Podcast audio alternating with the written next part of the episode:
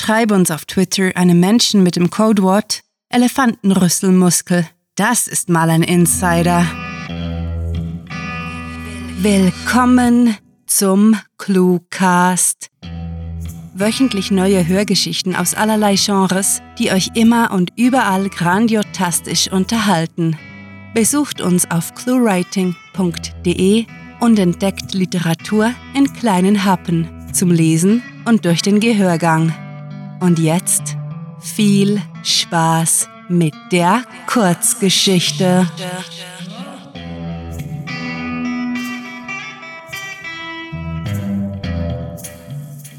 Die Gräfin im Panikraum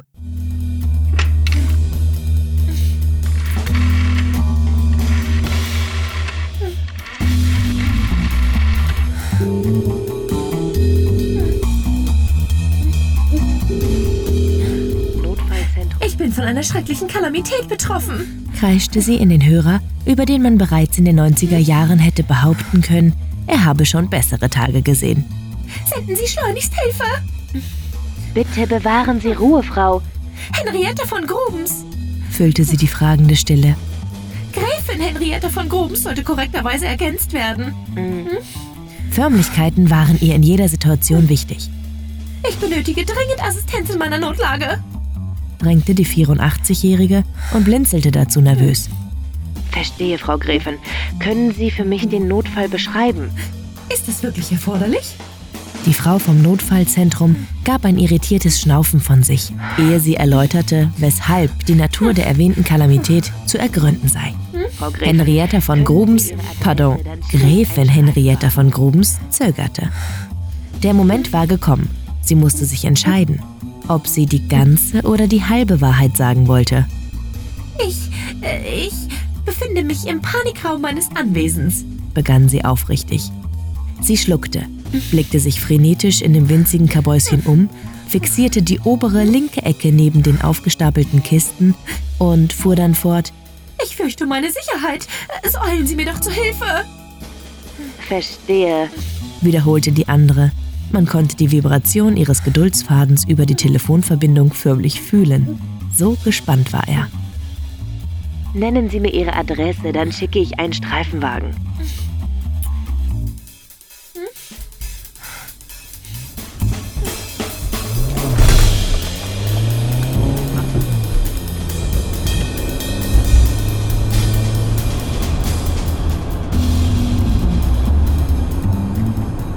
Da, Siehst du? Manfred streckte seinen linken Arm direkt vor Christians Nase aus und deutete mit seinem wustigen Zeigefinger auf ein Loch inmitten einer ungepflegten Hecke. Da hinten ist die Auffahrt. Christian war überzeugt, in einer früheren Existenz etwas Furchtbares angestellt zu haben. Ohne triftigen Grund wäre er sonst niemals mit Manny als Partner gestraft worden. Der alte Beamte war fett, roch andauernd nach Essiggurken und darüber hinaus war er vollkommen unfähig. Da hinauf! Ach, scheiße, Manni, keifte Christian, die fuchtelnde Hand des anderen wegschlagend. Ich bin nicht blind!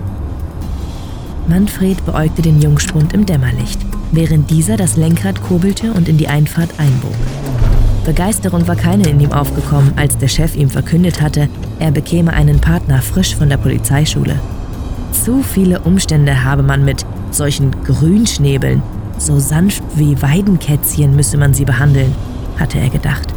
Bald darauf war ihm dann klar geworden, welche Chance sich ihm damit bot.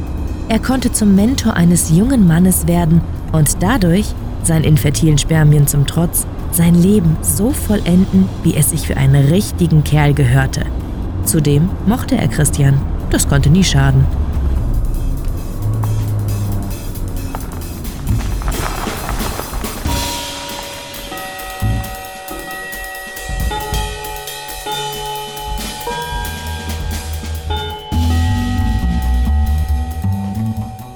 Georg, hast du die Dame heute irgendwann angetroffen? Hm. Anna knöpfte das schneeweiße Band ihrer Haube auf, um diese dann in einem Ruck vom Kopf zu zerren. Die Arbeitsuniformen im Hause Grobens erinnerten an viktorianische Zeiten, verliehen dem, bis auf den Haupttrakt heruntergekommenen, Anwesen einen Hauch Charme. Selbst wenn sie durchweg unpraktisch waren, fand Anna die Gewänder schön. Georg schüttelte abwesend den Kopf. Normalerweise sitzt sie im Salon nach dem Essen, nippend an ihrer Brandyflasche, meinte er schließlich, nachdem er seine Weste aufgehängt hatte. Äh, hast du dort nachgesehen? Ich bin nicht erst seit gestern hier, erwiderte Anna schmunzelnd. Ja, die Trinksucht der alten Dame war niemandes Geheimnis, bestimmt nicht ihres. Hm, machte Georg und wirkte milde alarmiert. Das ist seltsam. Ist es? Das Smartphone verriet Anna, der Feierabend habe vor gut drei Minuten begonnen. Und nun steckte sie in einer moralischen Klemme. Sollte sie die verschollene Gräfin suchen gehen oder den Heimweg antreten? Tja, ich gehe dann. Bis morgen, Georg. Äh, warte, ich fahr dich. Ich will ohnehin in die Stadt.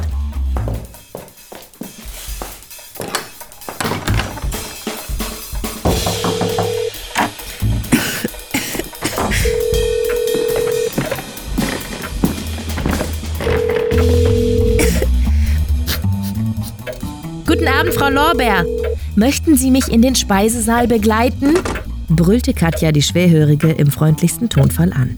Ihre Arbeit liebte sie sehr und der allabendliche Besuch bei Frau Lorbeer, die tagsüber lieber schlief, statt sich pflegen zu lassen, war ihr stets eine besondere Freude.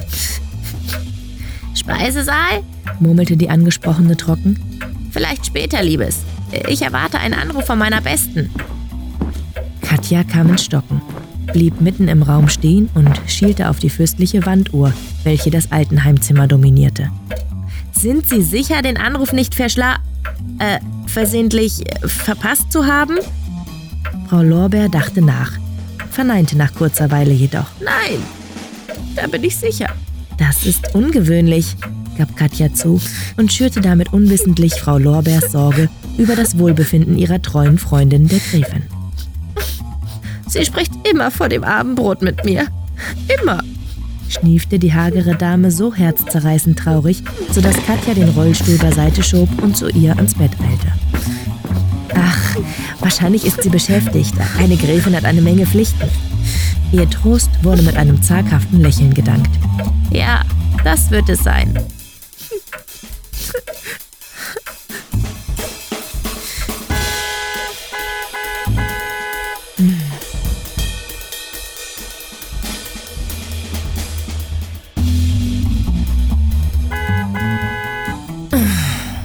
Mach hin. Konrad knetete die Stelle direkt über seiner Nasenwurzel mhm. und verfluchte seine Frau dafür, diesen Bengel auf die Welt gestellt zu haben. Mhm. Ah ja, mhm. murrte Thomas seinem Stiefvater entgegen, schnürte die Stiefel und schwang sich auf den Beifahrersitz. Um was geht's überhaupt? Manfred hat Verstärkung angefordert. Vorsichtig manövrierte er das Feuerwehrauto aus der Garage. Das neue war wesentlich größer, eine Leihgabe der Berufsfeuerwehr, die sich letzten Herbst eine komplette Flotte angeschafft und für dieses gute Stück nun keine Verwendung mehr hatte. Die alte Grubens hat sich wohl irgendwo eingeschlossen. Thomas seufzte, mhm. sehnte dem Tag entgegen, an dem er endlich ein Feuer löschen durfte und studierte heimlich daran herum, ob es eine Möglichkeit gäbe, selbst eines zu legen, ohne geschnappt zu werden. Aha, Thomas' schnoddrige Einstellung ging ihm gehörig auf den Zeiger. Der Bursche war so unnütz wie sein Computermist, regte Konrad sich gedanklich auf, als er ungeschickt auf dem Navigationsgerät herumtippte. Oh, wird es heute noch was? spottete der Stiefsohn. Wieso brauchst du das Navi überhaupt? Du bist in dem Kuhkauf aufgewachsen und. Lass mich! Dieses Computerkopier-Paste-Zeug schaffe ich alleine, du Kleiner, wetterte Konrad erwischte irrtümlich den Musikplayer und wurde in der Folge von Heavy Metal und Gelächter übertönt. Wieso hatte er bloß ein fünftes Mal geheiratet? Als wären die letzten vier nicht nervenaufreibend genug gewesen. Oh.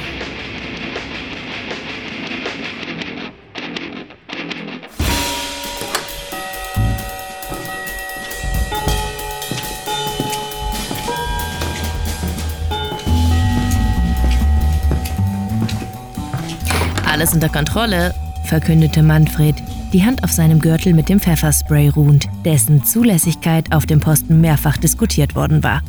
Man hatte sich nach langem Hin und Her geeinigt, es wäre einfacher, den Bürgermeister von der Notwendigkeit dieses Dings zu überzeugen, als Manny von seinem Spielzeug zu trennen. Die Perimeter wurden gesichert. Christian verdrehte die Augen und bekam daher nicht mit, wie Konrad es ihm gleich tat. Thomas hingegen nickte mäßig beeindruckt. Zumindest schien der Dorfpolizist einen halbwegs aufregenden Abend genossen zu haben und einen Pfefferspray durfte er auch tragen. Schön, holte Konrad aus. Aber was sollen wir jetzt hier? Dank sorgfältiger Polizeiarbeit wissen wir, prahlte Manfred, fügte eine dramatische Pause ein, was Christian dazu brachte, sich an die Stirn zu fassen. Die Gräfin sitzt im Panikraum fest. Das habe ich Ihnen gesagt. Anna wollte sich eigentlich zurückhalten, allerdings nervte sie das Geschwafel genauso wie ihr Gewissen, das sie zur Rückkehr bewogen und in diese langfädige Angelegenheit verwickelt hatte. Machen Sie vorwärts, schweißen Sie die Tür auf oder ach, was weiß ich. Halt, halt. Wir haben es hier mit einer Spezialausrüstung zu tun, mahnte Thomas, ohne seine Freude über die schwierige Aufgabe zu verbergen. Dazu benötigen wir schweres Geschütz, ah, wenn Sie verstehen, was ich meine. Anna ignorierte das anzügliche Zwinkern. Konrad tat ihr den Gefallen, seinem Stiefsohn eine über den Hinterkopf zu wischen. Frau Grubens, sind Sie in Ordnung? Christian verstellte seine Stimme, um der alten Dame keine Angst einzujagen. Denn wenn ihm seine Oma etwas beigebracht hatte, dann war es der Umgang mit betagten Frauen. Gräfin! Erklang es empört hinaus. Die anfängliche Verstörtheit war ihr aus den Knochen gewichen. So besann sich Henrietta von Grums, äh, pardon, Gräfin Henrietta von Grums darauf, den gebührlichen Respekt ihrem gesellschaftlichen Stand gegenüber einzufordern. Ich darf doch sehr bitten. Verzeihen Sie, Gräfin, flötete Christian beinahe. Sind Sie wohlauf? Eingesperrt. Das bin ich. Anna hatte die Gräfin schon des Öfteren so ungehalten gehört. Insbesondere dann, wenn die Brandyfla Hä? abrupt unterbrach die Haushälterin ihren Gedankengang, um zu einer Überlegung zurückzukehren. Was zum... Sie hörte die Ungehaltenheit der Gräfin. Oh. Hörte sie. Die Tür ist offen, versuchte Anna, die Aufmerksamkeit der Männer auf sich zu ziehen. Ihre Bemühungen scheiterten aber an den regen Gesprächen über Metallscheren und Laserschneider sowie dem penetrant klingelnden Telefon aus dem Nachttisch. Also schob sie ihren schmalen Körper zwischen den Vieren hindurch, ergriff die als Kerzenleuchter getarnte Klinke und zog die Tür auf. Helle Aufruhr brach aus, die wenige Sekunden später verblüfftem Schweigen wich. Gräfin, die Tür war offen, wagte es Anna sachte. Wieso sind Sie nicht äh, herausgekommen? Die Begründung war denkbar simpel und mit einem Fingerzeig auf die dicke Spinne über dem Ausgang für alle einleuchtend. Oh.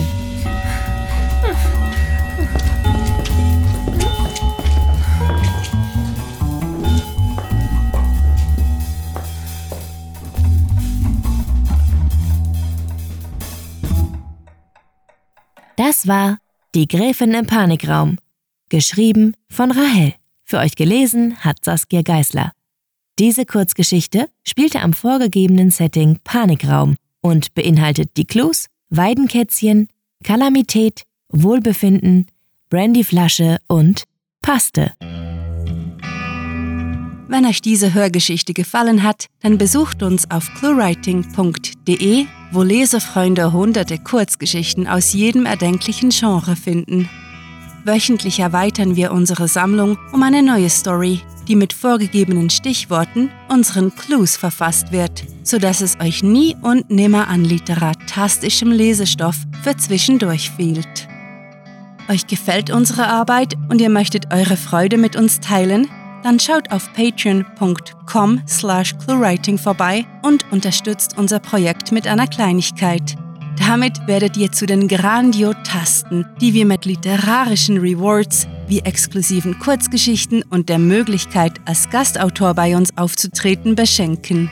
Apropos Grandiotasten, was wäre der Cluecast ohne seine Stimmen? Auf unserer Seite entdeckt ihr sie alle, also besucht diese Helden des Cluecast auf cluewriting.de slash cluecaster und vergesst nicht, dem Echo ihrer Stimmen zu folgen. Das war es für diese Folge und wir verabschieden uns mit dem Cluecaster-Kampfschrei.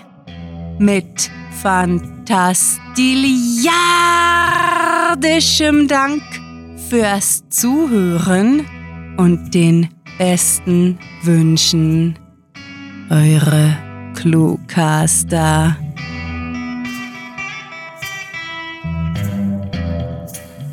Wahre Stärke kommt von innen. So ist sie beispielsweise in Brot zu finden und nicht außerhalb von Brot. Der Cluecast ist eine Produktion der Literaturplattform ClueWriting. Für Feedback, Anregungen, Literatur und weitere Informationen begrüßen wir euch jederzeit auf www.cluewriting.de. Grandiotastischen Dank.